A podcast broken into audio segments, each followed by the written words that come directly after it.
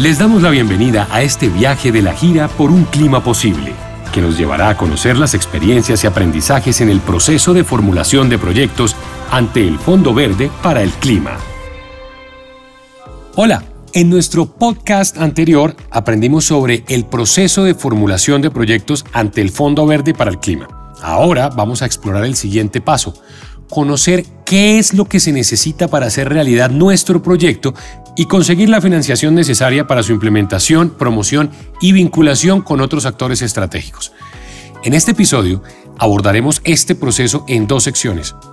Hablaremos desde el punto de vista institucional para comprender cómo funciona y al final conoceremos la experiencia de una de las entidades que está implementando el proyecto Mojana Vida y Clima en la región Caribe el primer proyecto en Colombia financiado por el Fondo Verde. Así que, empecemos. Conversaciones para ser parte de la cartera de proyectos y buscar aliados para hacer realidad nuestro proyecto. Después del esfuerzo y el trabajo de formulación, el siguiente paso es entender que nuestro proyecto no es un viaje en solitario, sino que es esencial que se conecte con las necesidades y compromisos del país. Para esto debemos asociarnos y trabajar con actores nacionales como los ministerios, el Departamento Nacional de Planeación y las entidades que van a respaldarnos en el proceso. Sin duda es un gran reto y por eso, para hablar del tema, nos acompañan Carlos Casallas del Departamento Nacional de Planeación, Libertad Ospina y Alexandra Arevalo del equipo de proyectos Programa de Preparación para la Adaptación Nacional al Cambio Climático.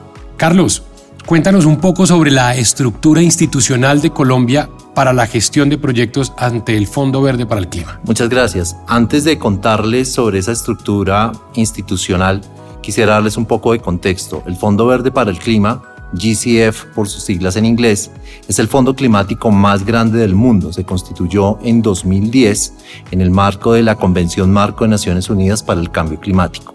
Este fondo se alimenta de recursos de países desarrollados y está dirigido a apalancar proyectos de acción climática en países en desarrollo, tanto proyectos de mitigación como adaptación.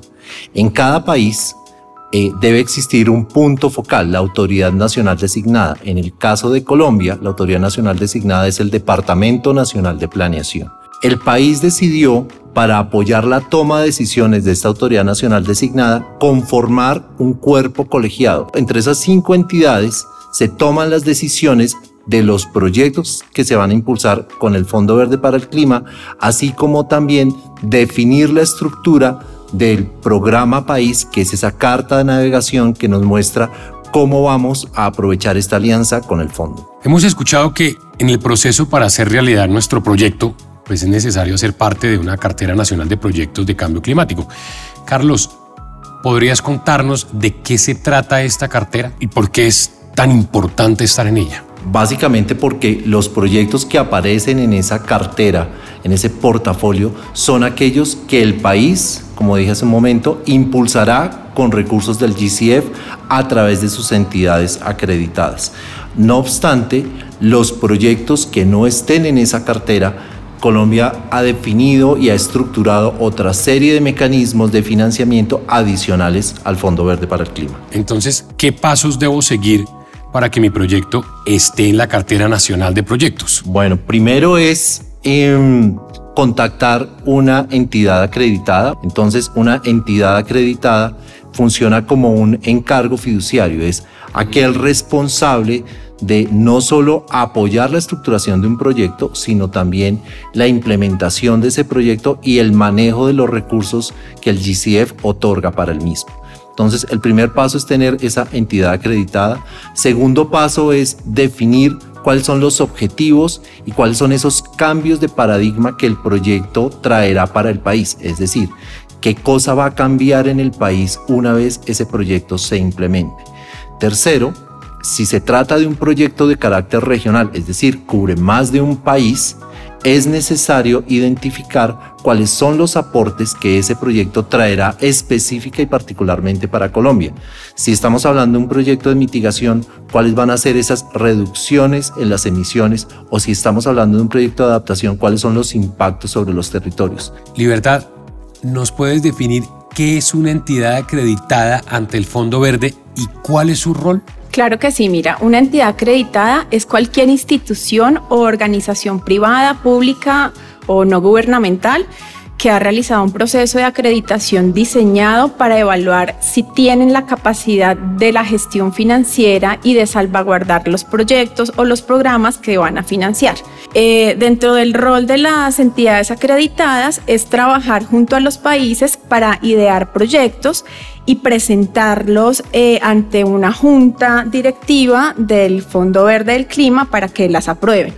Una vez estén en esta etapa de implementación, las entidades acreditadas deben supervisar, manejar y monitorear la gestión e implementación de los proyectos y los programas.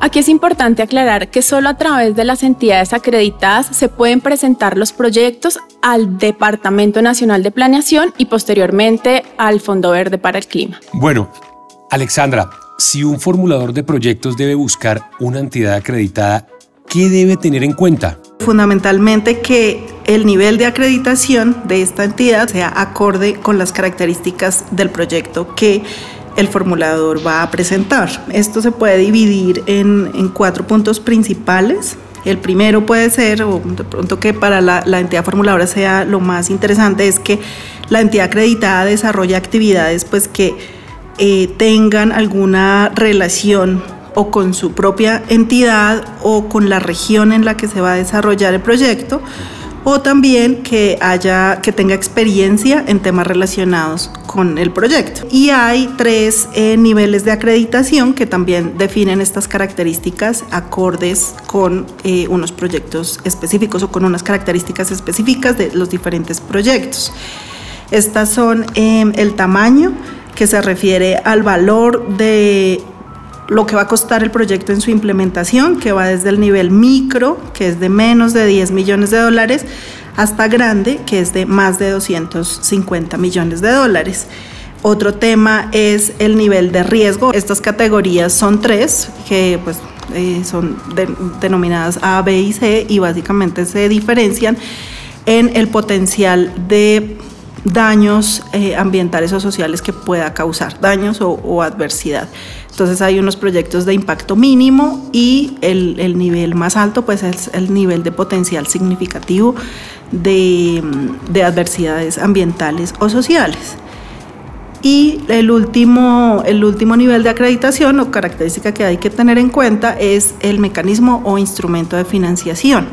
También cada entidad se acredita para unos de estos mecanismos en particular y pues el formulador debe buscar una entidad que esté acreditada para el, el, tipo de mecanismo que él quiere solicitar.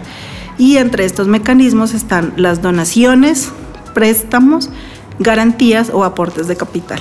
Libertad, ¿qué otros aprendizajes quisieras compartir sobre este proceso de vinculación de las entidades acreditadas? Bueno, esto, esto fue una, toda una experiencia. Quiero contarte eh, pues que en principio en Colombia solamente contamos con dos entidades acreditadas, que es Fondo Acción y Findeter.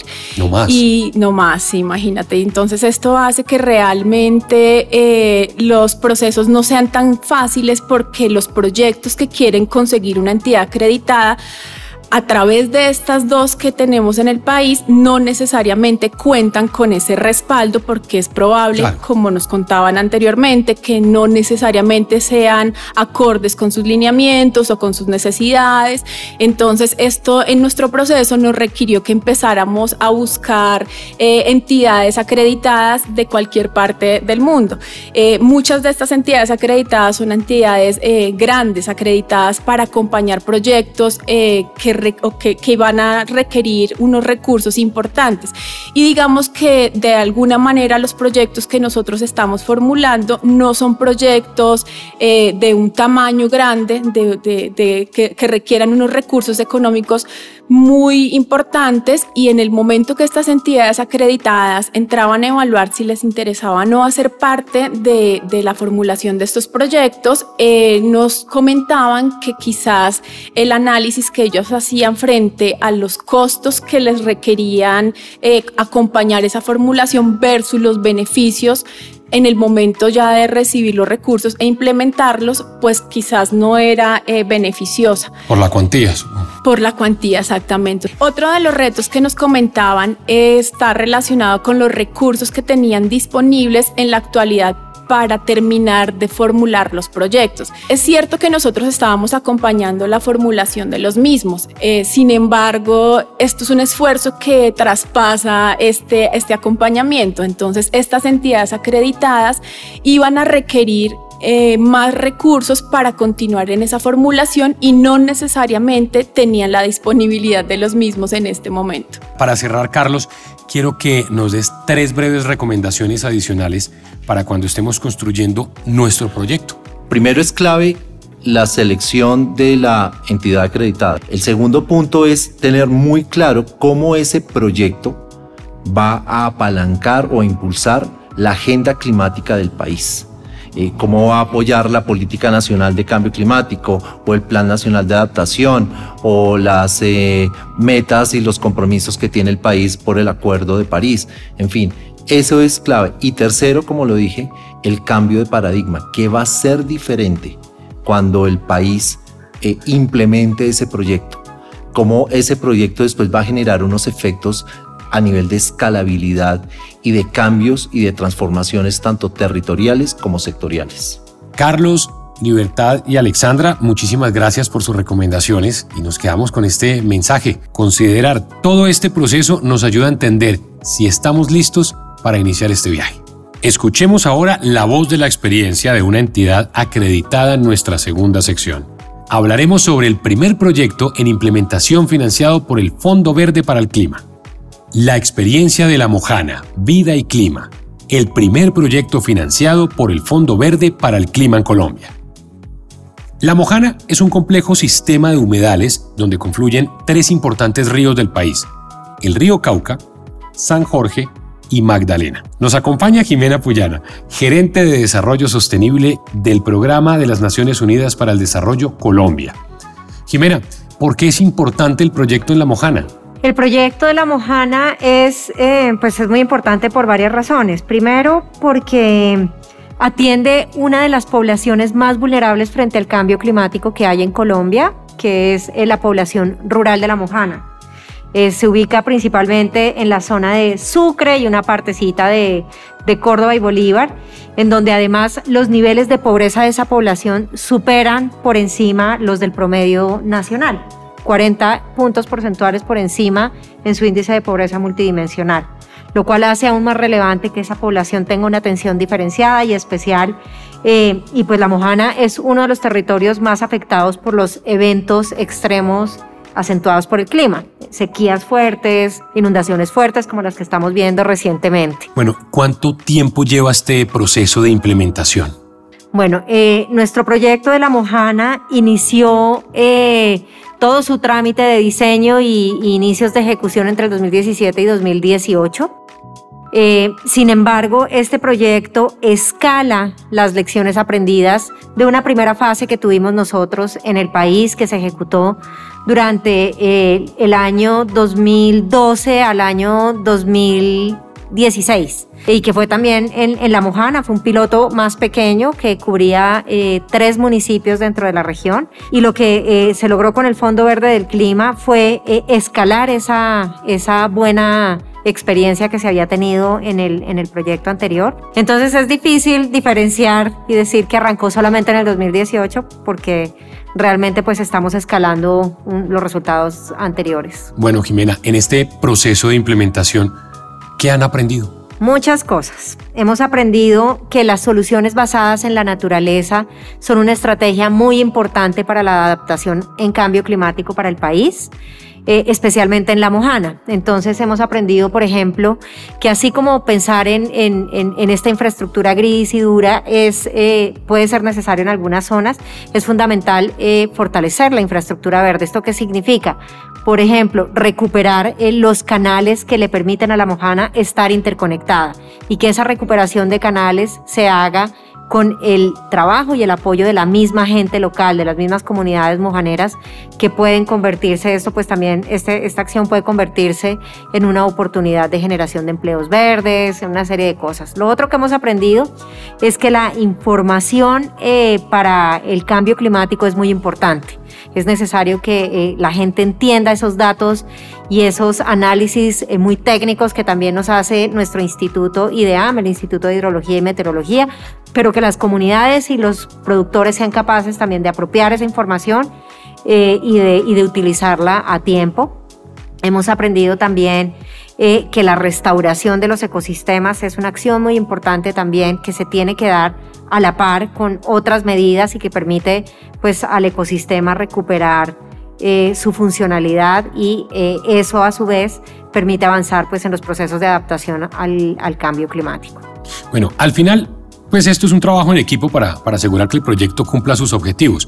¿Cómo ha sido la participación de las entidades locales, por ejemplo, las alcaldías, las gobernaciones, las autoridades ambientales, las comunidades? Ese es un trabajo que se tiene que hacer permanentemente. Eh, con las comunidades se tiene un trabajo muy estrecho, muy, muy enfocado para ellas. Ellos pues son los principales eh, beneficiarios, digamos, y, y actores fundamentales de todo este proceso. Eh, con las gobernaciones hemos tenido también acercamientos con algunas más que con otras, eh, con las alcaldías también. Esto es un reto, ¿no? En el que hay que seguir trabajando. Eh, tenemos muy buen trabajo con la academia, con la Universidad de Córdoba, también con la Universidad de Sucre. Eso ha sido también fundamental y con diferentes organizaciones de base territorial que se han sumado a este, a este proceso, que también han traído sus aprendizajes previos y que han hecho pues que este proceso tenga mucha más sostenibilidad en el tiempo, que sea apropiado, que también nos permite a nosotros revisar las estrategias que teníamos definidas durante el diseño para que hacerlas siempre pertinentes y relevantes para la población que queremos atender. Cuando se termine el proyecto, ¿cuál crees que será el resultado de todo el esfuerzo que hará que todo el proceso haya valido la pena? Habrá valido la pena si el proceso se apropió a nivel nacional y a nivel local y significa que cuando nosotros, cuando esta asistencia eh, que da eh, la cooperación internacional se retire, las acciones tienen sostenibilidad y siguen en el tiempo. Lo segundo, eh, yo diría que, que, fuimos exitosos si frente a estos eventos extremos que se van presentando cada año, estas comunidades realmente reducieron su vulnerabilidad frente al cambio climático y pueden enfrentar un evento de inundación o de sequía sin padecer de hambre, sin carecer de agua, sin carecer de una vivienda, un techo para, para cubrirse. Y lo tercero, yo diría que eh, fuimos exitosos si encontramos que hubo una construcción de capacidades locales, que la gente habla con naturalidad del cambio climático, que logramos desmitificar ese lenguaje que a veces pareciera tan técnico, pero que al final es un, va a ser cada día más un lenguaje del día a día porque este tema pues ya se nos vino encima, estamos aquí viviéndolo y no es ningún juego y todos tenemos que entenderlo y apropiarlo. Bueno, Jimena, muchísimas gracias por compartir tu experiencia. Queríamos que nuestros oyentes tuvieran una perspectiva del proceso de gestión en el país antes de la presentación ante el Fondo Verde para el Clima. La necesidad de articularse con las metas del país y la importancia de contar con entidades acreditadas para hacer realidad los proyectos. Los invitamos a visitar la página de la gira para encontrar más información. Gracias por acompañarnos en este viaje. Un saludo para todos. Este podcast se realizó en el marco de la gira por un clima posible, una iniciativa de Fondo Acción, el Plan Nacional de Adaptación al Cambio Climático y la Estrategia Colombia Baja en Carbono con el apoyo del Fondo Verde para el Clima, el Gobierno de Colombia, el Ministerio de Ambiente y Desarrollo Sostenible, el Departamento Nacional de Planeación, el Instituto de Hidrología, Meteorología y Estudios Ambientales IDEAM, la Unidad Nacional para la Gestión del Riesgo de Desastres y la Iniciativa Internacional del Clima, IKI, del Ministerio Federal del Medio Ambiente, Protección de la Naturaleza y Seguridad Nuclear de la República Federal de Alemania.